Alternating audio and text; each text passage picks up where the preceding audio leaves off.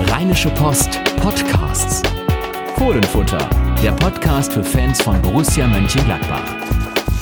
Die Sommerpause ist vorbei und er ist zurück, der gute alte Fohlenfutter Podcast. Zurück äh, in einer neuen Besetzung und zurück ist auch hier das Stichwort. Yannick Sorgatz ist heimgekehrt, möchte ich sagen. Und äh, freue mich, dass wir wieder hier zusammen sitzen. Ja, hi Carsten, ich freue mich auch. Deswegen hast du gesagt, neue Besetzung. ist ja eigentlich gar keine neue dann. In neu, dem Sinne Die neue nicht. alte. Genau. Zwei Jahre ist es her. Ja, zwei Jahre. Äh, du warst viel unterwegs äh, in Bremen, in Köln. Hast trotzdem noch äh, Borussia Mönchengladbach selbstverständlich in meinem Blick gehabt und jetzt wieder da im neuen Team. Fohlenfutter-Team, zu dem außerdem noch Sebastian Hochreiner und Hanna Gobrecht gehören. Aber wir können nicht alle Leute hier am äh, Podcast-Aufnahmegerät vereinen. Deswegen sitzen wir beide jetzt hier. Ja, wie vor zwei Jahren in regelmäßigen Abständen auch schon. Und ähm, es gibt natürlich viel zu erzählen nach einer so langen Pause, nach so einer interessanten Saison natürlich, äh, die wir damals ja schon aufgearbeitet haben. Und jetzt schauen wir auf das, was passiert ist in der Sommerpause. Es ist viel passiert, eine komplette Vorbereitung. Es gab sogar schon ein Pokalspiel. Es steht jetzt der Start gegen Borussia Dortmund, der Bundesliga-Start an. Bald dann auch die Auslosung der Champions League. Dazu kommen wir später. Schauen wir jetzt erstmal auf das, was gewesen ist. Genau, ich würde Ähm, sagen, da bist du ja der richtige Ansprechpartner, weil du Borussia auch im Trainingslager in Hasewinkel begleitet hast. Und Ja. keine Angst, wir rekapitulieren jetzt auch nicht die letzten zwei Jahre, in denen ich gefehlt habe. Ihr habt ja fleißig weiter gepodcastet und ähm, ja, aber ich kann auch sagen, es ist echt viel passiert seitdem. Und es wird auch wieder viel passieren. Du hast gerade schon die ganzen Termine angesprochen. Ich würde sagen, deswegen wirklich mal chronologisch in der Vorbereitung was waren deine Eindrücke, gerade im Trainingslager, das ja auch ein etwas anderes diesmal war, was nicht nur am Ort lag, nicht am Tegernsee wie gewohnt, sondern in Ostwestfalen? Ja, also in der Klosterpforte eine, eine tolle Anlage äh, mit ganz kurzen Wegen, kam gut bei den Spielern, kam gut beim Trainerstab, kam gut beim Rest der Borussen an. Ähm, natürlich ohne Fans, das war der Grund, warum man äh, nicht am Tegernsee gewesen ist. Die Corona-Situation hat es nicht zugelassen, dass die Gladbacher wie sonst von Hunderten, ja von Tausenden teilweise Fans noch äh, beim Training begleitet werden, dass es da äh, große Partys und so weiter gibt. Es war in weitgehender Abgeschiedenheit dort in dieser Klosterpforte, die ein wirklich ein schöner Komplex ist, 2006 zur Weltmeisterschaft erbaut worden, das Sporthotel. Und äh, ja, Portugal hat da residiert, damals noch mit Luis Figo und ähm, Cristiano Ronaldo, Sehr ganz jung. Cristiano Ronaldo, ja. Platz vier erreicht und das war natürlich dann auch ein guter Aufhänger, Marco Rosemer zu fragen äh, in den Tagen des Trainingslagers, soll es denn wieder Platz vier sein? Wir kommen später noch zu unserem Saisontipp. Marco Rose hat zumindest dort äh, alles getan, um seine Mannschaft darauf vorzubereiten. Ähm, sehr intensiv, wie man es bei ihm kennt, ähm, hat er gerade mit vielen Spielformen so vorbereitet, wie eben jetzt Fußball gespielt werden soll, so wie vorher auch intensiv äh, immer ähm, äh, mit dem letzten Willen das Spiel zu gewinnen. Er hat äh, ja eigentlich den, den Spielern wieder beigebracht, wie man, wie man Tore schießt, wie man im Prinzip von einem Angriff in den nächsten übergeht ähm, und das immer auf der Basis einer guten Verteidigung. Das Rose-Prinzip. Ähm, es machte alles einen guten Eindruck. Ähm, die Spieler haben richtig Bock drauf und äh, das ist eigentlich so die Botschaft, die man aus der gesamten Vorbereitung mitnimmt. War denn dein Eindruck, dass Marco Rose einfach an das anknüpfen konnte, wo er aufgehört hat? Weil ich meine, es gab ja wenige Abgänge, wenige Zugänge, es gab einen ordentlichen Urlaub. Anders als es in einem normalen Jahr gewesen wäre, gab es keine Brussen, die bei der EM waren. Deswegen hatte ich das Gefühl, eigentlich hätte er doch einfach an das anknüpfen können, was so, was so war. Es war einfach eine Pause und jetzt macht er weiter. Also gar kein großer Cut jetzt in der Sommerpause. Nein, das denke ich schon nicht. Äh, vor allem ist es ja so, und das ist ja der große Unterschied ähm, zum ersten Rose-Jahr sozusagen. Als er damals kam, sollte er den Gladbacher Fußball verändern, hat das relativ schnell hinbekommen. Die Mannschaft hat sich darauf eingelassen, mit einigen Umwegen, wie man so inzwischen auch erfahren hat. Stefan Leiner hat darüber gesprochen, über eine Debattennacht in, in der Türkei nach dem 1 zu 1 bei Basakşehir, als man sich da nochmal eingeschworen hat, danach ein bisschen bisschen das System umgewandelt hat und äh, dann lief das Ganze an. Aber jetzt ist es natürlich so, jeder weiß, jeder Spieler weiß, wie Marco Rose tickt, was er will und wie Borussenfußball jetzt aussehen soll. Und jeder hat auch schon gemerkt, damit ist man erfolgreich. Ist Platz vier dabei rausgekommen am Ende. Ähm, jeder merkt, dass dieses Extra, was dazugekommen ist, dieses, dieses, ja, ich sag, dieses Willensspiel, was Marco Rose da auf den Platz bringt, dass das auch wunderbar zusammengeht mit dem Borussen-Tiki-Taka. Das hat gerade die Rückrunde gezeigt. Und äh, darauf baut Marco Rose jetzt ganz einfach auf. Er wird Borussia noch flexibler machen. Ich glaube, das haben auch die Testspiele gezeigt, dass er jetzt, ähm, er selbst. Wir sind das mal durchgegangen. Also es ist ja eine Art Borussia-Telefonbuch. Da ist ja, ja von 442, 433, 4231 und dann kommt es beim 433 auch aber noch an zwei Sechser, ein Achter, ein Sechser, zwei Achter. Also wir haben mal alle Varianten aufgeschrieben, da sind ja. wir so bei sieben, acht gelandet. Das ist Ordentlich. die große Flexibilität, aber natürlich auch die Gefahr, dann etwas zu flexibel zu werden irgendwann. Was ist dein Eindruck jetzt aus der Vorbereitung, worauf der Fokus bei Marco Rose liegt? Ja, ich glaube, ähm, also grundsätzlich hat er ja dieses, dieses Mantra von, wir wollen Fußballspiele gewinnen und, und dieser Ehrgeiz, der dahinter steckt, das, das ist ja, Idee, oder? Bitte? Fußballspiele zu gewinnen. Das äh, ja. will, glaube ich, jeder Trainer, aber irgendwie scheint das ja bei Marco Rose noch anders zu funktionieren. Ähm, das ist zumindest mal dieser, dieser Wahlspruch, den man überall hört. Aber entscheidend ist, glaube ich, bei ihm weniger die, die Formation, sondern äh, dieser Gedanke, der mit ins Spiel reingeht. Einfach aktiv zu sein, von äh, das Heft in die Hand zu nehmen, vielleicht noch mehr ähm, äh, wirklich auch ähm, dafür zu sorgen, dass man eben über Ballbesitzspiel dann trotzdem den Gegner unter Druck setzt, Bälle er erobern und einfach immer dieser Grundgedanke, der mit jedem System natürlich vereinbar ist. Und ähm, Marco Rose, wir haben ja mit ihm ein, ein größeres Interview geführt, was am, am Samstag in der, in der Rheinischen Post und bei RP Online zu lesen sein wird. Ähm, er hat eigentlich gesagt, für ihn gibt es eigentlich nur zwei Unterschiede oder zwei Dinge, die sich unterscheiden. Viererkette, Dreierkette. Und der Rest sind dann eben Dinge, die sich auch im Spiel ergeben. Ähm, er hat eine Mannschaft, in der viel drinsteckt, in der Lucien Favre drinsteckt, in der André Schubert drinsteckt und Dieter Hecking drin steckt und natürlich jetzt auch richtig viel Marco Rose. Und aus diesem ganzen äh, Bunch von Möglichkeiten sucht er sich dann immer was aus, um für jedes Spiel gerüstet zu sein und jede Situation. Ich finde das interessant, wie er es geschafft hat im vergangenen Jahr aus den Hacking, Favre, Schubert-Spielern. Viele sind ja, Lars Stindl beispielsweise, gehen jetzt ins, ins sechste Jahr bei Borussia. Christoph Kramer ist noch, noch länger da, war zwar kurz in Leverkusen zwischendurch, wie es aber geschafft hat, aus Spielern, die eher so mit diesen Trainern verbunden war, jetzt irgendwie auch Marco Rose-Spieler zu machen. Der hat bei uns Oskar Wendt erwähnt, ähm, der für ihn so eines der besten Beispiele ist, für einen Spieler, dem gar nicht zugetraut wurde, diesen Stil so zu adaptieren und der jetzt aber den Eindruck macht, er hätte nie etwas anderes in seiner Karriere gemacht. Das gilt ja für viele. Du hast Stevie Leiner angesprochen, der war der große Vorkämpfer vor einem Jahr, eine Art Sonderling, muss man fast sagen, mit seinem Stil. Da haben sich einige, ich glaube auch mannschaftsintern die Augen gerieben und jetzt, naja, wimmelt es nur vor Stevie Leinern in der Kabine ja, und auf Wobei ich sagen muss, für mich ist eigentlich Lars Stindl auch so ein, so ein gutes Beispiel. Äh, da haben wir ja auch äh, alle so ein bisschen gedacht, so was wird jetzt aus dem armen Kerl? Äh, der ist ein, ein, ein, richtig geiler Kicker, aber äh, einer, der halt auch nicht so für dieses, dieses kämpferische Element steht. Aber nein, auch Stindl hat sich wunderbar integriert und hat, glaube ich, dann auch wichtig nochmal den fußballerischen Aspekt wieder reingebracht. Und äh, wie du es gerade gesagt hast, also irgendwo haben die Spieler das, was sie schon konnten, adaptiert mit dem, was Marco Rose reingebracht hat. Naja, und das hat am Ende ein paar Punkte mehr gebracht als in der Saison vorher im Vergleich zu Bayer Leverkusen und Gladbach spielt in der Champions League. Und äh, das ist ja das, was Marco Rose auch sagt. Jetzt wird natürlich Borussia Mönchengladbach auch entsprechend wahrgenommen. Man ist nicht mehr der, der etwas knapp verpasst hat, sondern man ist der, der bei den Großen ähm, äh, mitspielt und äh, die Großen auch richtig geärgert hat. Natürlich ist es für Bayer Leverkusen Katastrophe, wenn man in der Europa League spielen muss. Gerade wenn man 63 Punkte geholt hat, genau. ist normalerweise das Ticket zur Champions League. Genau, so sehe ich das auch. Und äh, da werden die natürlich alles reintun, ähm, um, um Borussia Mönchengladbach wieder von diesem, dieser Position runterzuholen. Aber es gibt gibt ja Marco Rose und Marco Rose ist eben nicht der Trainer, der sagt, wir wollen jetzt verteidigen, was wir haben, sondern der sagt, ja, es gibt ja auch noch ein bisschen mehr. Wir haben ja noch nicht alles erreicht. Wir sind im Pokal früh raus, in der Europa League früh raus. In der Bundesliga gab es auch Spiele wie in Freiburg, wo wir eine super erste Halbzeit spielen, dann verlieren. Und äh, das sind so Dinge, wo man noch mal ein bisschen nachlegen kann. Und ich glaube, das ist genau sein Ansatz.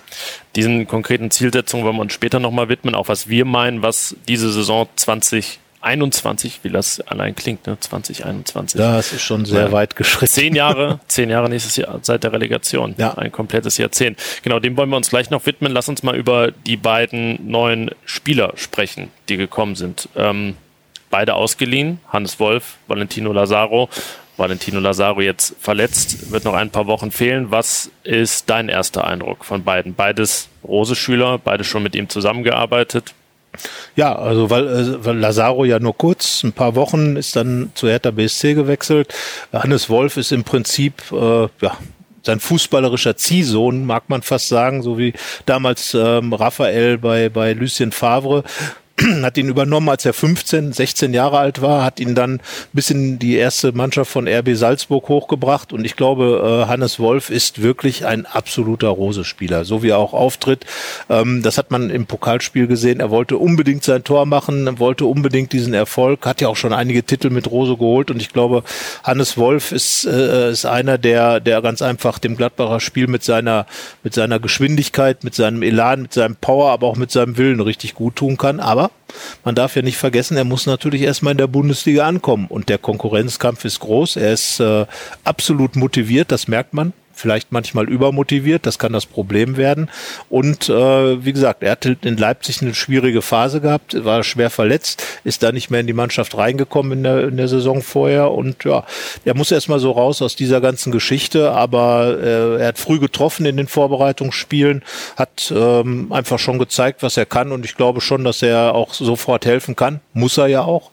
Viele Verletzte führen dazu, dass er eigentlich Startelf-Kandidat für das Spiel in Dortmund ist. Und ja, Lazaro, das ist ja schon fast ein bisschen tragisch. Man hat wochenlang auf ihn gewartet oder tagelang zumindest im Trainingslager. Als er schon äh, mehr oder weniger klar war, dass er kommt, musste er quasi noch versteckt werden, weil noch nicht klar war, ob er von Inter war, Mailand ja. wechseln darf oder nicht. Und äh, dann war er da. Alle haben sich gefreut. Er auch, natürlich. Eine halbe dann Stunde lang. Spielt eine halbe, Fürth. Ja, gegen Kräuter Fürth eine halbe Stunde und dann war er wieder kaputt. Ja, das. Äh, Aber es ja. soll besser aussehen als zunächst vermutet. Also es ist ja immer ein fließender Übergang zwischen Muskelfaserrissen und Muskelbündelrissen, weil ja ein Muskelbündel einfach nur sehr viele Fasern sind. Ähm, deswegen, ja, ist die Frage, wie viele Wochen er jetzt genau fehlen wird, aber er hat äh, schon ein bisschen die Erwartungen sagen wir mal, nach oben geschraubt, dass er schneller wieder zurückkehren kann. Länderspielpause ist da, Anfang Oktober auch so ein, äh, ja, ein, ein Stichwort. Und ähm, zur Champions League, 20. Oktober, da will er auf jeden Fall dabei sein. Das heißt, ja, alles, was er sich vorgenommen hat, nicht aufgehoben, sondern nur aufgeschoben. Aber zu Hannes Wolf vielleicht noch, du hast gesagt, ein, ein der Rose-Fußballer schlechthin vielleicht, aber ich finde es ja bemerkenswert, ein Spieler, der mit diesen Vorschusslorbeeren kommt, also in Leipzig hat er das vielleicht nicht gebracht, aber ja in Salzburg wäre er in anderen Jahren ein Gladbacher Königstransfer gewesen. Jetzt ersetzt er gar keinen Spieler so richtig. Raphael ist zwar als Offensivspieler gegangen, aber hat ja kaum noch eine Rolle gespielt.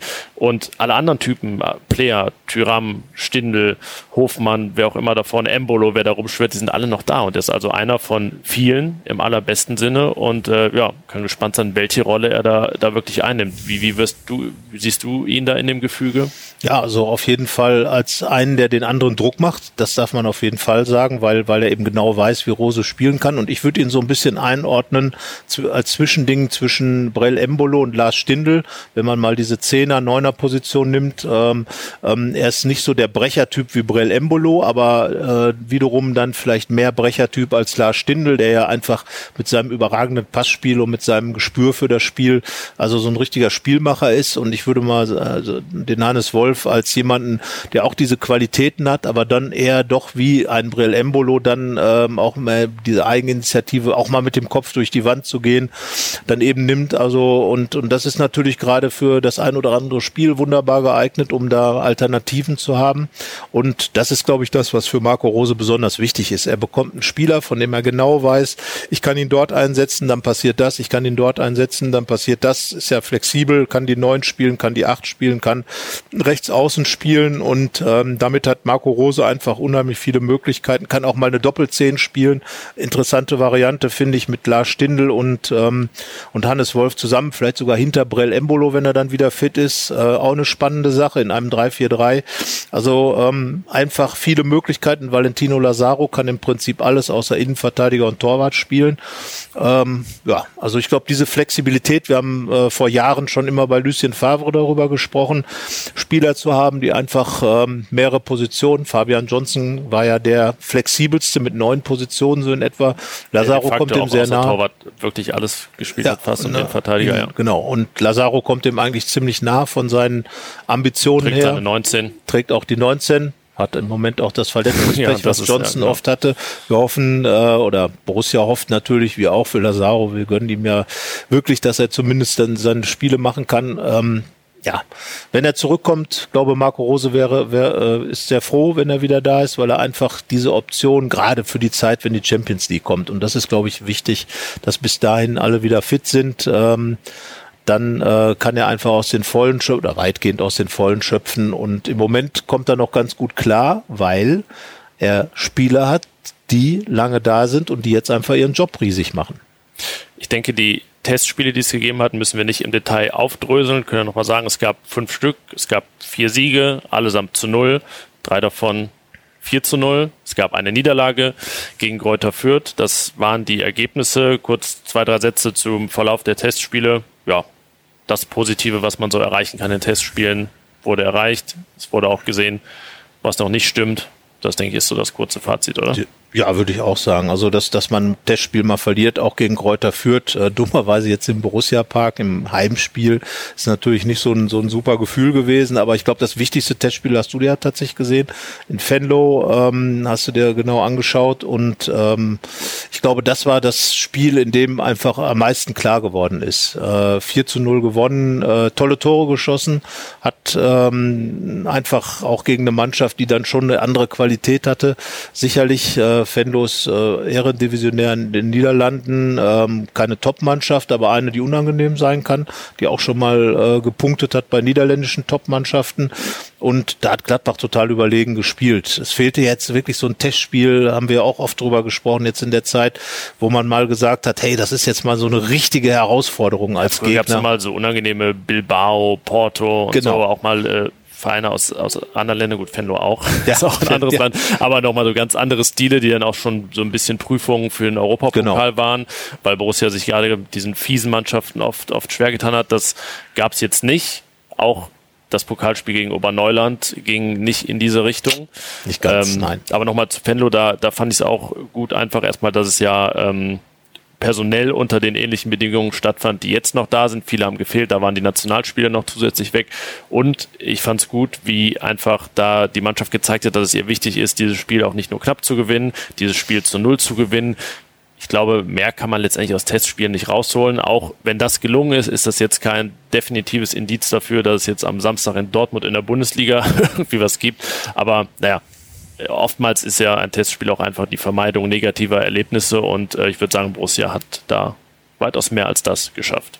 Ja, abgesehen davon, dass Fendo auch schwarz-gelb ist. Ja, das war Dortmund, aber und es gab einen Pokal. Ja, es gab den äh, Hermann Tölven Gedächtnispokal. Ja. Äh, ja. Aber Borussia-Fans wissen ja, dass äh, Pokale in in Testturnieren oder so meistens auch kein gutes ja, Rom sind. Borussia ja Rekordsieger des Wintercups in Düsseldorf. Hat man kurz gejubelt und das Ding dann irgendwo. Ja, René Maric hatte Geburtstag, Marco Roth, Co-Trainer, der durfte dann einmal den Pokal hochräumen. Wir wissen nicht, wo er steht. Er stand auf jeden Fall nicht im Foyer bei Borussia im Borussia nein, Park. Nein, äh, da da würden die Borussen wahrscheinlich gerne andere Dinge hinstellen beziehungsweise neu gravieren lassen.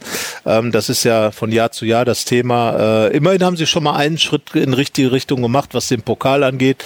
Sie haben sich gegen Oberneuland durchgesetzt mit dem ähm, ja, gleichgezogenen zweithöchsten Pokalsieg aller Zeiten ein 8 zu 0 gegen, gegen den Regionalligisten. Vorher gab es mal 1977 ein 8 zu 0 gegen Viersen, den ersten FC Viersen und dann natürlich vor äh, 2018 das 11 zu 1 gegen Hasstedt. Damals eines der letzten Spiele, die ich gesehen habe, ja. bevor ich gegangen bin. Genau, Bremer Pokalsieger, ja, genau wie ja. Oberneuland. Äh, und ja, was will man zu dem Oberneuland-Spiel sagen? Ich glaube, wichtig war einfach, dass die Gladbacher äh, einfach dem Gegner gar nicht das Gefühl gegeben haben, dass er irgendetwas reißen könnte. Es war im Borussia Park, es war dadurch ja ohnehin schon wieder eine andere Situation. Wobei ich glaube, wenn es ein Auswärtsspiel gewesen wäre, wäre es vielleicht sogar wirklich zweistellig ausgegangen, dass man da nochmal ganz anders in der Pause auch aufgetreten wäre, nach der Pause.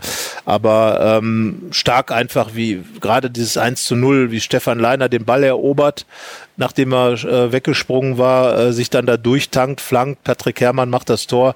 Ich glaube, das sind diese Attribute, die Marco Rose auch in so einem Spiel sehen will. Natürlich kann man dann zaubern, natürlich gab es auch schönere Tore, aber gerade das, so dieses, dieses, äh, äh, diese ganze Aktion, insbesondere das, äh, der, was Leiner gemacht hat, das zeigt halt, dass die Gladbacher dieses Spiel auf den äh, richtigen, äh, mit dem richtigen Ansatz angegangen sind, dass sie es ernst genommen haben und äh, dass sie da wirklich dem Gegner klar machen wollten, du kannst hier machen, was du willst, kannst selbst am eigenen Strafraum den Ball wegschießen, wir kommen dann trotzdem und schießen dann trotzdem das Tor. Und ich glaube, das ist einfach so dieser, dieser Wille, Spiele zu gewinnen, den Rose sehen will. Er saß ja oben weit weg auf der Tribüne wegen der roten Karte, die er in Dortmund, Dortmund beim Pokalspiel bekommen hat.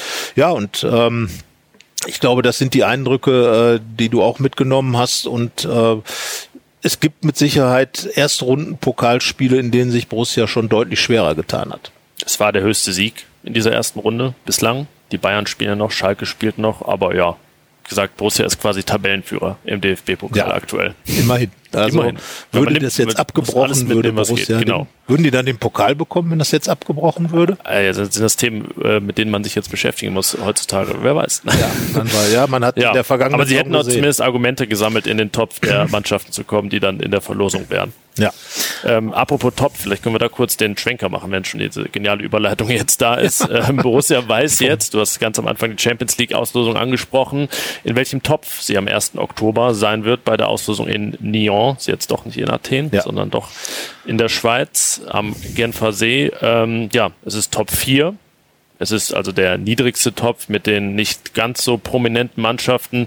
Ja, welche Folgen hat das? Ich würde sagen, erstmal hat es die Folgen, dass es äh, das Maximum an Attraktivität in der Gruppe geben könnte. Ich finde, Liverpool, Barca, Inter, das ist ja auch mit Borussias Historie, Historie eigentlich so die, die hammerste der Hammergruppen, ja. die es da geben kann. Und selbst wenn es dann Porto, Ajax und Bergamo wird, glaube ich, ist das immer noch sehr attraktiv. Ähm, was man aber sagen muss, dass der Unterschied zur Teilnahme vor vier Jahren, als Borussia dann erst in Top 3 war und Celtic aus Top 4 hatte, da vier Punkte geholt hat und so eben überwintern konnte in der Europa League, ähm, ja, wird das halt etwas schwieriger aus Top 4, weil man dann eben nicht auf Mannschaften treffen kann wie das sagen, dass Slavia Prag es schafft oder so, obwohl das natürlich auch alles keine leichten Aufgaben sind. Also wie gesagt, da hat Borussia jetzt schon mal Gewissheit und dann haben wir jetzt noch in etwa oder ziemlich genau zwei Wochen, bis wir die drei Gegner kennen.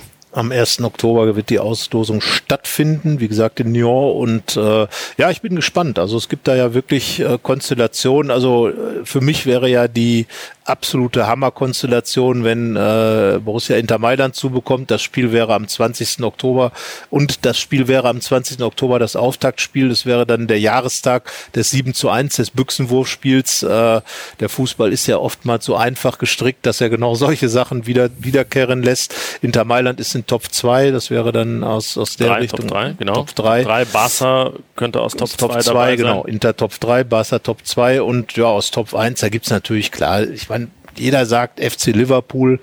Ähm, gegen Rose gegen Klopp wäre natürlich grandios. Enfield Road mit der ganzen Geschichte, äh, die dahinter steht, mit äh, 1977 das ähm, Landesmeisterfinale, UEFA Cup Finale gespielt, äh, Halbfinale, die großen Spiele immer verloren. Also es gibt einiges aufzuarbeiten. Und diese schöne Geschichte, dass vor zehn Jahren der FC Liverpool zum 110-jährigen Vereinsjubiläum zu Gast war und Borussia damals noch eine Gage bezahlen musste. Genau. Und jetzt würde man sich dann tatsächlich auf höchster Ebene treffen und äh, ja, also äh, so auch immer. Es gibt da wirklich viele schöne Konstellationen. Ähm, die, die Frage ist halt, ob dann Fans dabei sein dürfen, äh, was für die Fußballfreunde Borussias natürlich die ganze Sache schwierig macht, das so richtig diese, diese Freude auszuleben, weil normalerweise würde man jetzt ja schon die Reisepläne mit irgendwelchen Kanufahrten über die, äh, über die Niers bis, äh, bis nach nach was weiß ich wohin machen ja, oder so. 400 aber, Tabs geöffnet ja, im Browser. Genau. Also von daher, äh, das Ganze schmälert das natürlich äh, insgesamt ja diese ganze Konstellation. Borussia Mönchengladbach erreicht zum dritten Mal dieses, diesen Wettbewerb namens Champions League. Sie hat ja früher in, in den großen 70ern immer in dem Landesmeisterwettbewerb gespielt, auch sehr erfolgreich, aber dieses Champions League Format eben erst zum dritten Mal nach 15 und 16 und ähm, ja, und da ist einfach viel Geld, was da nicht genutzt werden kann, ähm, weil, weil man einfach äh, die Corona-Problematik aufarbeiten muss. Es ist noch gar nicht klar, ob es überhaupt diese Fernsehgelder genau. gibt, die da sonst so üppig ausgeschüttet werden. Die Prämien werden wohl genau. recht stabil bleiben. Aber ja, ist natürlich eine andere Konstellation als vor, vor vier Jahren. Ja, Ne, und und äh, so und deswegen auch gerade in der Champions League Saison zwei Leihspieler für insgesamt rund fünf Millionen Euro zu holen ist auch eher äh, sagen wir mal nicht üblich, wenn man Champions League Teilnehmer ist. Aber die Konstellation ist wie sie ist. Äh, äh, die Borussen nehmen es natürlich an, was sollen sie auch sonst tun und freuen sich trotzdem drauf. Und ich glaube äh, sportlich ist das einfach ein Riesending, äh, mal wieder in dieser Liga mitzuspielen, sich mit den ganz Großen zu messen. Marco Rose sagt bei uns im Interview, der Fußball hat sich weiterentwickelt und natürlich auf dieser Ebene, äh, da, da wird man dann eben genau sehen, wo man sich hinentwickelt hat und auch, äh, wie weit Borussia Mönchengladbach ist. Im ersten Jahr keine Chance gehabt, Champions League, dann direkt äh, rausgegangen und im zweiten Jahr dann Dritter geworden durch den Sieg in Glasgow. Das war Glasgow ist kein internationaler Superclub, aber ähm, das Ding zu gewinnen, da sportlich die, die sportlich äh, großartige Stimmung damals äh, im Stadion äh, äh, mit dem Lied You'll Never Walk Alone von allen Leuten, die im Stadion waren, gesungen. Also das muss man sagen. Von dir auch? Ähm, natürlich nicht. Ich kann ja nicht singen. ja, du warst aber da. Damals, ja, ich war ja. da und habe mich daran erfreut, das muss ich sagen, weil das einfach, äh, glaube ich, äh, eine unfassbar gute Fußballstimmung ist. Äh, ja, 2-0 gewonnen, Lars Stindl, André Hahn haben getroffen, verdient gewonnen, äh, am Ende Applaus der Glasgower Fußballfans, tolle Sache, ähm, da zeigt sich, dass die äh, einfach auch anerkennen können, wenn der Gegner was gut gemacht hat, finde ich, äh, können sich viele eine Scheibe von abschneiden.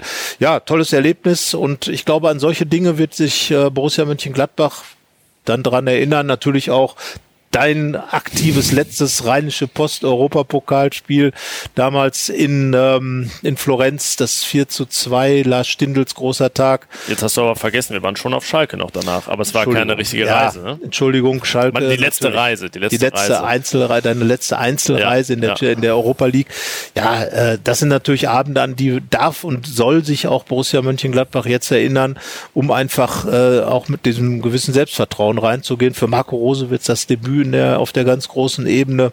Ja, tausend spannende Geschichten äh, wird es da geben und äh, ich glaube, darauf können sich alle freuen. Journalisten wie Spieler, nein, Spieler, Trainer, Fans und auch Journalisten können sich darauf freuen, weil für alle, glaube ich, was Gutes das dabei ist. Das müssen wir nicht verhehlen, dass das für uns auch äh, besondere berufliche Reisen sind und äh, ah, das natürlich nochmal was, was ganz anderes ist. Obwohl es natürlich halt ein Wermutstropfen dann auch ist, äh, klar, nicht diesen, diesen Exodus vom Niederrhein sozusagen in Tausenden dann mitzuerleben, dass einfach wahrscheinlich, wenn überhaupt jemand mit kann, äh, nur eine sehr begrenzte Anzahl an Fans. Ähm, ja. Naja, aber es, äh, es ist alles, wie du gesagt hast, wie es ist und wir schauen, wie es sich entwickelt. Wir wissen ja auch noch gar nicht, wie es dann wirklich im Dezember, November und so aussieht. Eben. Aber das werden wir hier in aller Breite, wie immer, diskutieren.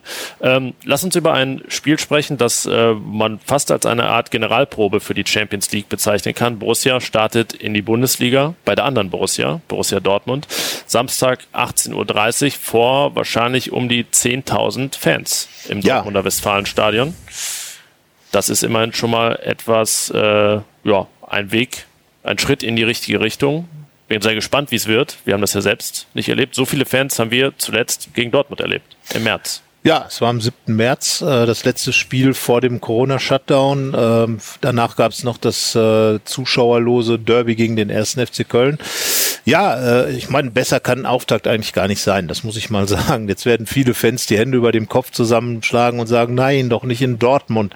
Äh, elf Spiele, elf Pflichtspiele hintereinander, zehnmal Bundesliga plus einmal Tore. Tore. 8 zu 30 Tore, das ist äh, natürlich eine verheerende Bilanz. Und äh, es gab ja schon mal am ersten Spieltag die Reise Reise zum BVB damals 2015 war noch Lucien Favre Cheftrainer 0 zu 4 aus Gladbacher Sicht ein äh, ja, doch ein extremes Debakel, gerade als Champions League-Teilnehmer angereist, wahrscheinlich mit dem Gedanken im Kopf, gleichwertig auf Augenhöhe zu sein. Äh, ja, und dann gab es dann echt eine Rutsche. Und ähm, ja, kurz darauf war dann auch Lucien Favre weg. Er ist jetzt Trainer bei Borussia Dortmund. Geschichten, die nur der Fußball Geschichten, schreibt. die der Fußball schreibt, ganz genau. Und ja, ich, ich, ich finde einfach immer, dass diese Spiele Borussia gegen Borussia, die haben ganz hohen fußballerischen Wert. Beide Mannschaften sind äh, seit Jahren immer offensiv ausgelegt. Beide Mannschaften haben richtig Bock, Fußball zu spielen. Und äh, deswegen finde ich, machen diese Spiele einfach riesig Spaß. Also das sind äh, schon immer, da, auch in der Geschichte, wenn man schaut, was es da für Spiel 6-4 hat Gladbach mal in Dortmund gewonnen. Ähm, immer irgendwelche wilden Spiele dabei gewesen. Natürlich das 12-0 kommt einem in die, in, in die Gedanken, wenn man, wenn man an diese Paarung denkt. Also Gladbach-Dortmund, das ist immer ein fußballerisches Highlight. Ähm, und äh, natürlich auch ne, die, die, die Rivalität, wer ist die größere Borussia? Ich glaube, ja, man muss es dann einfach auch sagen, dass Borussia Dortmund einfach noch in einer anderen Liga unterwegs ist als Gladbach in der Größenordnung. Aber ähm, die vergangene Saison gab es drei Spiele, alle drei waren auf Augenhöhe. Gladbach hätte, hat aber nicht, sondern dreimal verloren.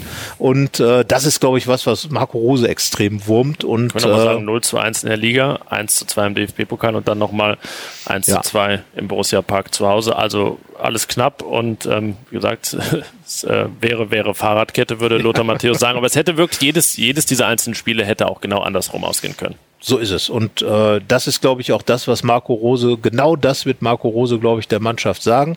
Wir fahren nach Dortmund, um zu gewinnen. Ein genau. Fußballspiel zu gewinnen. Ein Fußballspiel zu gewinnen. Das ist wahnsinnig. Einfach gesagt, aber das sagt er auch selber, sau schwer. Und äh, ja, was, was ist das, so ein Fußballspiel zu gewinnen? Was muss man tun, um in Dortmund zu gewinnen? Man könnte den einen oder anderen Borussen noch fragen. Äh, viele sind nicht mehr dabei, die, die das letzte Spiel in Dortmund gewonnen haben. 2014 war das, ich ja. muss es gerade überlegen. Christoph ähm, Kramer war dabei. Genau. Patrick ähm, Herrmann war dabei. Genau, der ist immer dabei, wenn irgendwas gewesen ist in der letzten Zeit. Ähm, Raphael und Max Kruse haben die Tore geschossen und äh, ja, also was ist möglich in so einem Spiel? Also ähm, man muss mindestens ein Tor schießen als Gladbach, um nicht zu verlieren, weil Marco Reus ja immer trifft. Klimpern die Euro-Stücke hier auf den Tisch. Ja, ja. genau. Ne? Und äh, ja, das ist einfach, äh, das ist ja keine Phrase, sondern das ist ja einfach gelebte Realität. Marco Reus ist wieder fit, hat direkt auch mal ein Törchen geschossen im Pokal und äh, immer, immer eine Freude, ihm beim Fußballspielen zuzugucken. Äh, aus Gladbacher Sicht natürlich eher schwierig, wenn er dann mit, äh, die Dinge auch noch immer reinschießt. Die große Frage, ob sich jetzt Toran Azar und Marco Reus abwechseln mit den Toren gegen Gladbach oder ob sie jetzt dann auch beide. Ja, also ähm, ja, die Frage ist, wie siehst du es? Gibt ist, ist das ein Spiel auf Augenhöhe oder ist Borussia Dortmund total weit weg? Ich finde, mit Meunier haben die da einen richtig guten Neuzugang, auch so eine Heißkiste, der, der die vorantreibt. Klar, Bellingham wird jetzt viel drüber geredet, aber Klar, ist Dortmund 17, so weit weg? Giovanni Reiner, auch noch ein Teenager. Ähm, ist Dortmund so weit weg? Naja, vergangene Saison waren sie ja äh, nur vor Borussia, weil sie die direkten Duelle gewonnen haben. Ja, nimmt man die mal raus. Ja. Die zählen natürlich, aber ähm, dann wäre Gladbach vor Dortmund gelandet. Das heißt eigentlich, zwar, das gilt auch für Leipzig übrigens. Also sieht man mal, wie eng das auf den Champions League Plätzen war. Wir haben gesagt, knapp vor Leverkusen, aber auch gar nicht so weit hinter Dortmund und Leipzig gelandet. Ja, jetzt ist ein Spiel auf Augenhöhe. Ich würde um, sagen, wenn bei Gladbach wirklich alle an Bord wären, äh, Player, Tyram, Zakaria, alle bei 100 Prozent wären, dann wäre das jetzt zum ersten Mal, glaube ich, so, dass man sagen könnte, man muss da gar nicht zurückstecken und zu demütig sein, sondern könnte da voll angreifen. Aber es ist nun mal Fakt, dass ähm, nicht nur die Besagten fehlen, sondern auch noch Valentino Lazaro, Beryl Embolo, ähm, Rami Benzebaini ist zumindest fraglich, äh, Lazzi Benisch dann auf den hinteren Kaderplätzen ist auch nicht dabei. Das macht es natürlich etwas schwierig. Ähm, wir können ja mal direkt äh, so reingehen in die, in die Personalien, wen wir da vermuten. Ich habe mal so überlegt, dass theoretisch auch einfach die Elf von Oberneuland beginnen könnte, was natürlich jetzt äh, wenig dann zusammenhängt mit der Ähnlichkeit der Gegner oder der Konstellation, aber ja, es würde sich einfach anbieten. Ja, also definitiv, weil äh, erstens glaube ich jetzt nicht, dass in so einem Spiel, also klar könnte eventuell Markus Thüram anfangen. Ich weiß nur nicht, ob das äh, ihm auch wirklich helfen würde. Und äh, ich finde eigentlich, dass, dass Patrick Herrmann, Lars Stindl und äh, Hannes Wolf das vorne gut gemacht haben. Und ähm, ja, warum nicht mit, mit der Mannschaft? Ich hatte so ein bisschen überlegt, äh, Rosa hat in der vergangenen Saison immer wieder in Topspielen auf eine Dreierkettenformation gesetzt, um einfach äh, das Mittelfeld ein bisschen dichter zu haben und, und weiter vorne den Gegner vielleicht abzufangen. Und so gerade die ja gerade bei Dortmund, Leipzig, Bayern immer sehr starken Außenspieler ein bisschen abzufedern. Könnte ich mir dieses Mal auch vorstellen, aber in der Wobei Konz Dennis Zakaria dann natürlich als Mittelmann immer. Genau. Aber Christoph Kramer hat ja diese Rolle auch so ein bisschen manchmal übernommen jetzt zuletzt. Äh, wurde auch mal in der Innenverteidigung getestet. Rami Benzibaini wurde als Sechser getestet. Also Marco Rose versucht ja immer ähm, nicht zu, zu heulen, wenn jemand ausfällt, sondern äh, direkt eine Idee zu haben, wie man es auffangen kann. Ähm, ich persönlich würde ja äh, äh, tatsächlich sagen, ähm, die Aufstellung gegen Oberneuland warum nicht? Du hast eine gute Doppelsechs mit, mit äh, Chris Kramer und ähm, die sich wirklich Florian nach dem Restart richtig eingespielt hat, genau. in Abwesenheit von Dennis Zakaria. Ja. Finde ich auch eine sehr gute Mischung aus einem klassischen Sechser, einem, der da wirklich die Hauptaufgabe hat, den Christoph Kramer so die Räume zuzulaufen, der aber auch ein sehr sicherer Passspieler ist.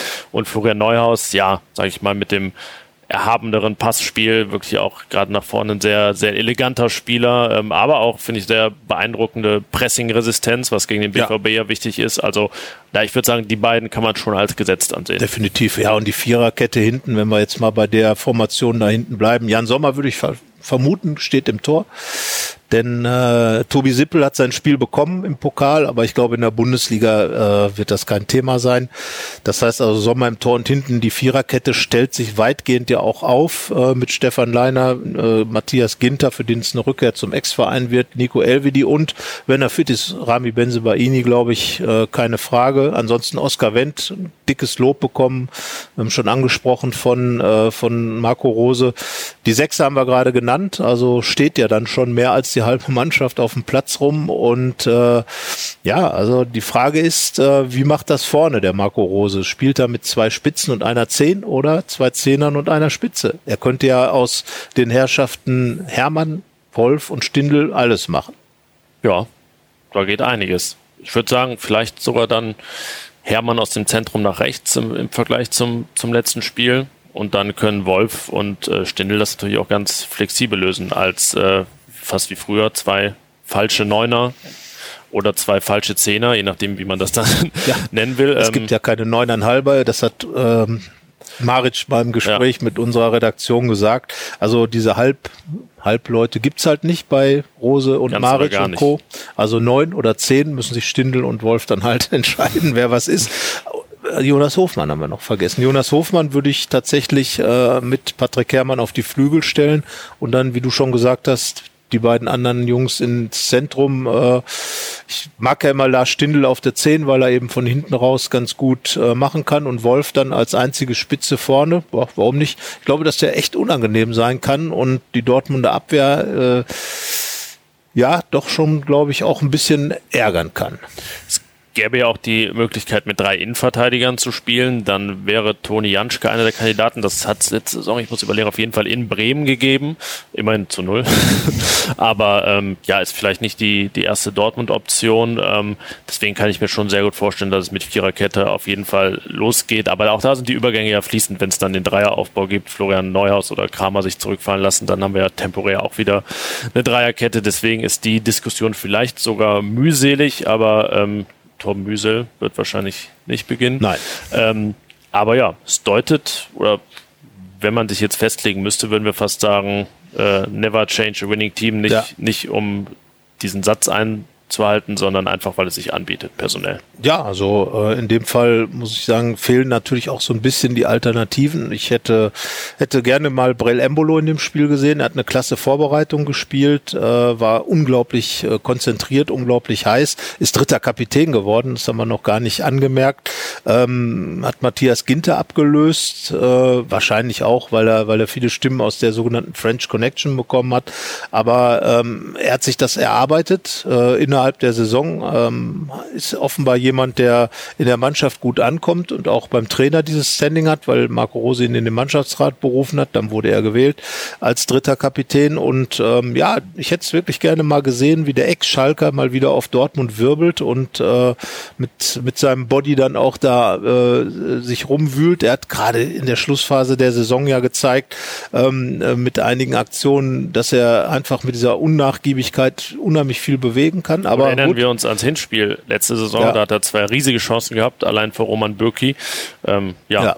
Das werden wir nur nicht sehen. Das äh, werden wir nicht sehen. Genau, er ist verletzt äh, durch äh, die Geschichte im Länderspiel äh, mit äh, Schweiz gegen Deutschland, mit Matthias Ginter, der ihn unglücklich getroffen hat bei einer Grätsche. Aber am Ende äh, ist es so, dass, dass diese Mannschaft, die gegen Oberneuland gespielt hat, glaube ich, schon sich den Respekt und auch den, das Vertrauen von Marco Rose erspielt hat wenn Rami Benzebaini da ist, kann man natürlich auch sogar überlegen, ob er einer der beiden Sechser sein kann, weil er einfach diese, diese Aggressivität hat.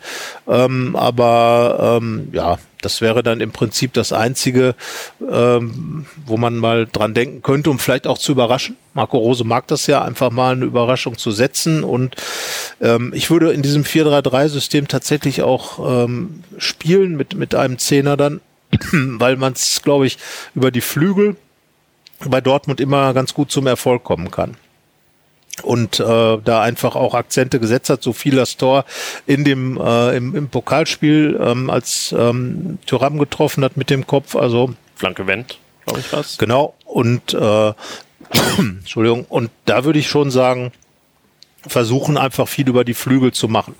Aber es ist natürlich auch nicht ausgeschlossen, dass Marco Rose uns wieder Lügen straft und überrascht und dann doch Markus Thuram beginnt. Wir rechnen erstmal nicht damit, bietet sich natürlich auch an. Der war, wie viel, drei Monate jetzt verletzt und ist jetzt auch keine so verkehrte Option, dann Thuram und sehr wahrscheinlich auch Alassane Player äh, von der Bank kommen zu lassen im Zweifelsfall. Für letzte halbe Stunde, 20 Minuten, je nachdem, wie viel dann drin ist, wie es steht. Ähm, keine so schlechte Option unter ja, den Voraussetzungen, dass dann immer noch viele, viele andere prominente Borussen, Gladbacher Borussen fehlen. Ja, und äh, es ist ja tatsächlich gibt's gibt's ja auch die These und die die kann man natürlich auch äh, absolut unterstreichen, zu sagen, Thuram fängt an und spielt so lange wie er kann. Ähm, ich weiß, wie gesagt, nicht, ob man ihm damit einen Gefallen tun würde, weil er sich dann möglicherweise auch selber etwas unter Druck setzt und äh, das haben einige ähm, Leser dann auch als Kommentare unter unter äh, die Facebook im Facebook geschrieben, als wir die Artikel gepostet haben. Dortmund würde möglicherweise genau diese Schwachstelle nutzen, die attackieren, nicht um den wieder zu verletzen, aber man weiß natürlich, er war lange verletzt und er hat noch nicht diese Fitness und ihn dann zu bearbeiten und und äh, einfach auch auszulaugen, indem man ihn in viele kleine Zweikämpfe verstrickt oder, oder in Laufwege ähm, äh, aufzwingt und so weiter. Das ist vielleicht dann ein bisschen zu schwierig, das äh, darzustellen und die anderen Jungen, die anderen Herrschaften sind fit. Und warum nicht ihnen eine Chance geben? Ähm, Erfahrung haben sie genug.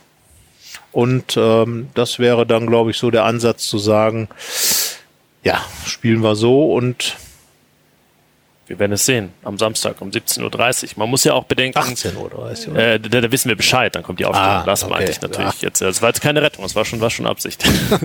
ähm, ja, man muss ja auch im Kopf behalten, was einfach noch kommt bis Weihnachten. Also es kommen insgesamt 13 Bundesligaspiele. Es kommen jetzt dann direkt vor Weihnachten ein Pokalspiel noch und es kommen sechs Champions League Spiele und diverse Länderspiele. Deswegen, ja, ist vielleicht auch eine andere Abwägung als in anderen Jahren zu sagen, so ein Spieler, der lange verletzt ja war, den da nicht am ersten Spieltag auf Teufel komm raus reinzuwerfen. Ähm, Tja, dieses Thema, dass der, dass die Corona-Pandemie den ganzen Terminkalender durcheinander geworfen hat, ähm, beeinflusst jetzt vielleicht auch ein bisschen unsere Tipps, was wir erwarten für diese Saison. Es ist eine, die anders ist als die, die wir bisher kannten. Die letzte war es auch, das wussten wir am Start noch nicht. Ähm, ich habe es gerade angesprochen. Wie siehst du dieses Thema der Belastung, die da auf Gladbach zukommt? Ähm, es gibt ja sehr viele verschiedene Konstellationen in der Liga. Die Bayern haben dieses Champions League Turnier gespielt, Leipzig hat es gespielt, Dortmund hat es nicht gespielt, Leverkusen hatte die Europa League. Ähm, also Borussias Konkurrenten größtenteils waren da, waren involviert. Gladbach hatte Pause, hatte einen schönen, ordentlichen Sommerurlaub. Ähm, ja, wie gesagt, wie siehst du dieses Thema Belastungssteuerung in den kommenden Wochen und Monaten? Wie ist es Vor- oder Nachteil für Borussia? also ähm, der Martin Meichelbeck, das ist ja der neue Medizinchef vom Borussia Mönchengladbach, sagt, dass es halt für alle Fußballer eine extrem neue Situation ist, weil sich eben alle äh, bisher bekannten Terminsituationen verschoben haben um, um vier, vier, fünf Wochen und äh, dass man da eigentlich so körperlich und mental äh, erstmal an so einem Nullpunkt steht, dass man so nicht kennt. Eine Fußballsaison ist ja extrem äh, einheitlich getaktet immer. Jetzt ist alles ganz anders und ich glaube, dass sich dieser Vorteil, den Borussia möglicherweise hat, dadurch, dass die anderen, äh, äh die Konkurrenten in den Turnieren noch länger dabei waren, der hebt sich ein bisschen dadurch auf, dass für Borussia ja ganz neu ist, diese Dreifachbelastung wieder. Es hat jetzt natürlich in der vergangenen Saison in der Europa League, äh, wobei die Spiele ja nicht so, da hat es nicht so geklappt, ähm, aber ich glaube, jetzt in der Champions League wird es halt eine extreme Herausforderung sein gegen die Gegner, die dann kommen. Es werden ja mindestens zwei ganz große sein.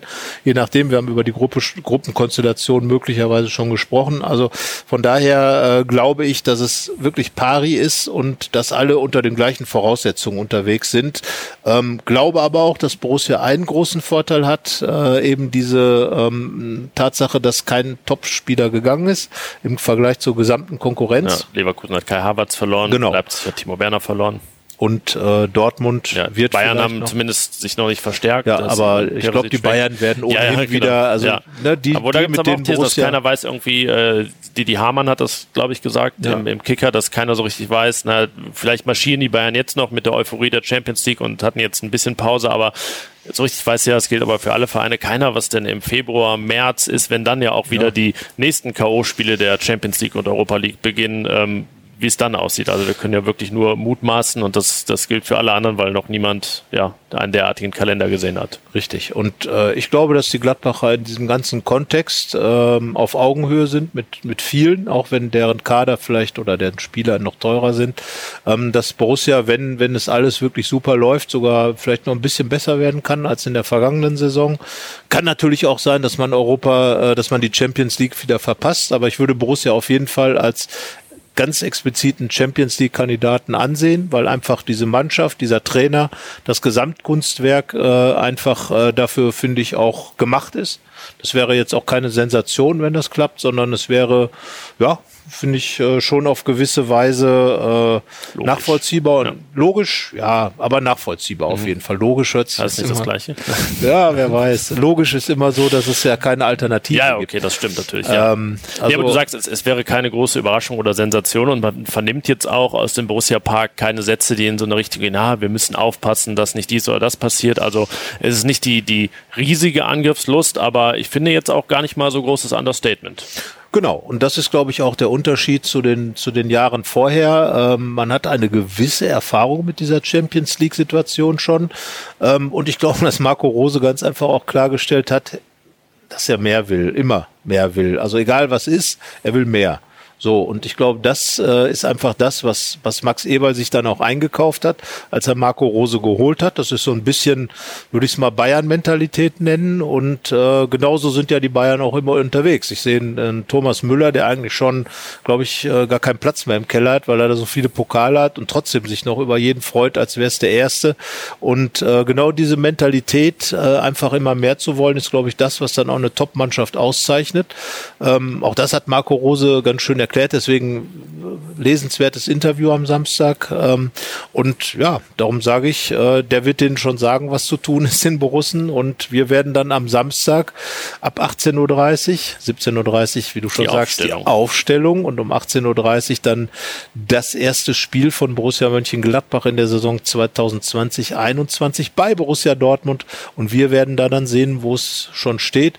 Natürlich wird nach diesem Spiel weder feststehen, wo Borussia in der Tabelle landet, noch, ob die Saison gut oder schlecht war. Aber ja, sind ja auch letztes Jahr Vierter geworden und haben beide genau. Spiele gegen Dortmund verloren. Deswegen so können wir so viel schon mal sagen, dass äh, es kein entscheidendes oder vorentscheidendes Spiel wird. Aber es ist natürlich die große Chance da, einfach mit, wie sagst du so gerne, mit einem Sieg da mal einen hinzustellen. Genau. Und wir erinnern uns dann natürlich an 2011, als man äh, als Borussia Mönchengladbach gerade aus der Relegation kommend beim FC Bayern das erste Spiel gewann und dann flog man auf dieser Welle bis in die Champions League Qualifikation gegen Dynamo Kiew. Also ja, das ähm, ist ein großer, großer Sieg zum Auftakt, wäre sehr ja, glaube ich, ein Turbo.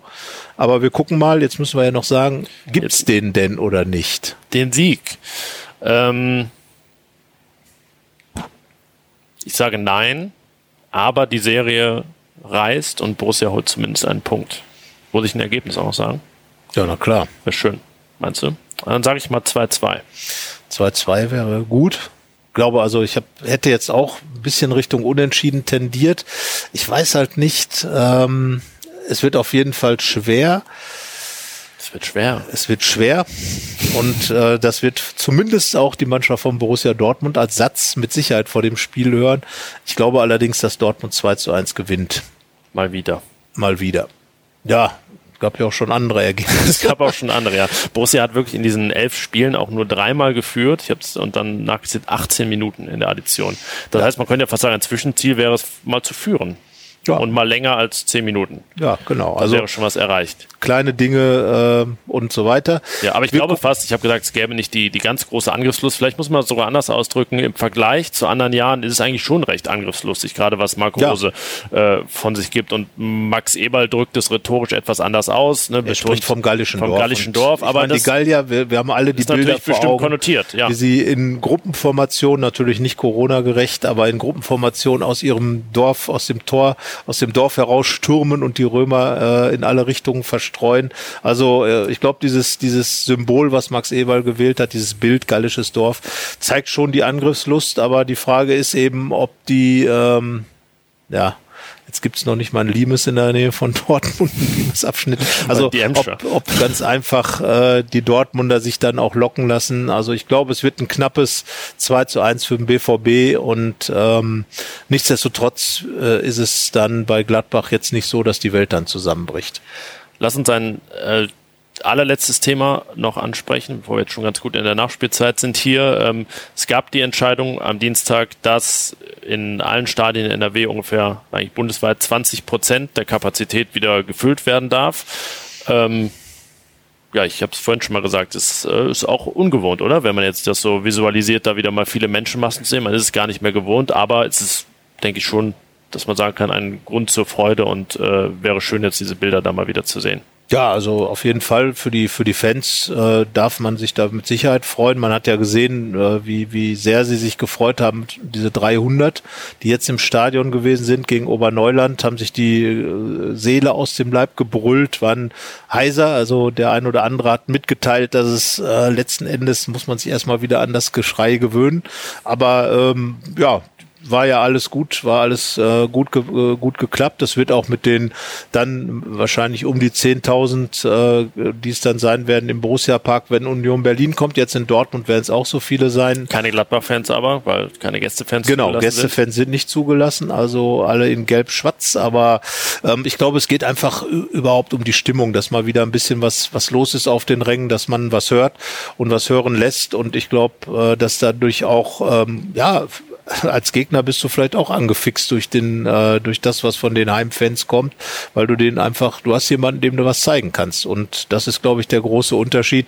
Aber man, man darf ja nicht vergessen, dass wir in, Dort in Deutschland ja immer von, von diesem vollen Stadien ausgehen. Das ist ja, das ist ja der Wahnsinn, wenn man sich das mal vor Augen führt, dass es Zeiten in der Bundesliga gab, als Borussia Mönchengladbach äh, vor 6000 Zuschauern gespielt hat, bei normalen ja. Bundesligaspielen. Mal gegen Mannheim beim 7-2 waren 6000 Leute in den Ende der 80er. Und äh, das ist ja in anderen Ländern, also ich weiß gar nicht, ob es in Italien nicht viele ganz normale Ligaspiele gibt, die absolut Corona-konform aufgezogen werden konnten, unter normalen Zeiten, weil einfach gar nicht so viele Leute da sind.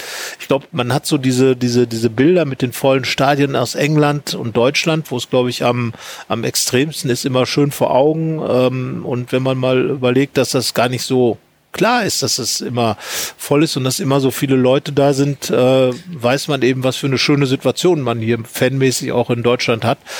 Es gibt ja auch gar nicht so diese große Reiselust in anderen Ländern unter den Fans. Nein, in ähm, vielen Ländern darf man auch häufig dann gar Genau. Nicht. Also deswegen, äh, ich glaube, das ist in Deutschland schon eine besondere Situation. Wiederum auch für Fans von Borussia Mönchengladbach eine besondere Situation, weil äh, die einfach auch sehr reiselustig sind. Ich meine, das Lustige ist ja, dass die Fans ähm, aus der Schweiz. Die dürfen zum Heimspiel vom Borussia Mönchengladbach anreisen. Aber zum Auswärtsspiel in Dortmund nicht, weil es äh, auch, eben, auch nicht in Freiburg, wenn es um die Ecke nicht wäre. In Freiburg, genau. Also äh, gut, aber äh, ich will da auch gar nicht gar nicht groß äh, rumlamentieren, was diese Corona-Geschichten angeht. Nein, es ist erstmal schön, dass es überhaupt genau. wieder Zuschauer im Stadion gibt. Ich glaube, das äh, genießen wir auch einfach sehr gerne, weil ich meine, wir haben halt diese, diese Restart-Zeit jetzt erlebt, dann auch als Berichterstatter im Stadion und fanden es auch einfach nicht, nicht schön, in ja, diesem leeren Stein zu sitzen. Manche, was, ja.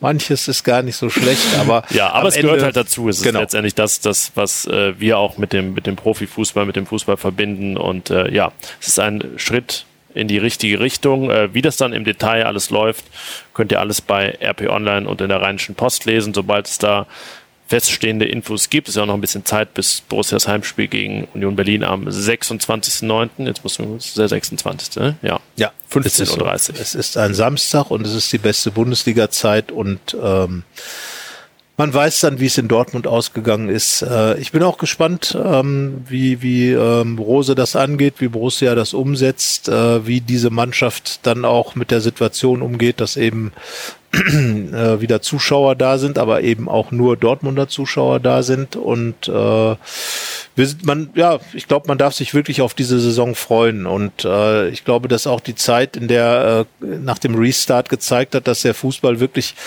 trotz allen schwierigen Situationen in der Lage ist zu begeistern. Es war ja noch wirklich eine ganz spannende Geschichte und äh, wenn jetzt peu à peu die Zuschauer wieder zurückkehren, vielleicht reicht's ja sogar auch für die Champions League-Spiele dann, was aus Gladbacher Sicht angeht, dann darf man sich wirklich ganz einfach darauf freuen, dass die Saison wieder losgeht und ich glaube, man darf sich auch auf Borussia Mönchengladbach freuen, ähm, weil einfach da eine Mannschaft ist, ein Trainer ist, die einfach richtig Lust haben, guten Fußball zu spielen. Und ich glaube, das, das ist einfach das, was man gerne sieht, auch als Reporter. Und wenn das so ist, freuen wir uns. Wir sind gespannt, ob es schon am Samstag in Dortmund so ist. Ja, dann sind wir am Ende unserer Comeback-Folge nach der Sommerpause, meiner Comeback-Folge bei der Rheinischen Post. Ja. Ihr findet alles, was wir über Borussia schreiben, unter rponline.de slash Borussia oder in der Printausgabe der Rheinischen Post, bei Instagram, bei Twitter, bei Facebook unter @fohlenfutter und diesen Podcast müssen wir nicht bewerben, denn wenn ihr ihn hört, dann kennt ihr ihn schon. Genau so ist es. In dem Sinne sprechen wir uns nächste Woche. Ja. Bis bald. Bis dann. Ciao. Tschüss. Mehr bei uns im Netz www.rp-online.de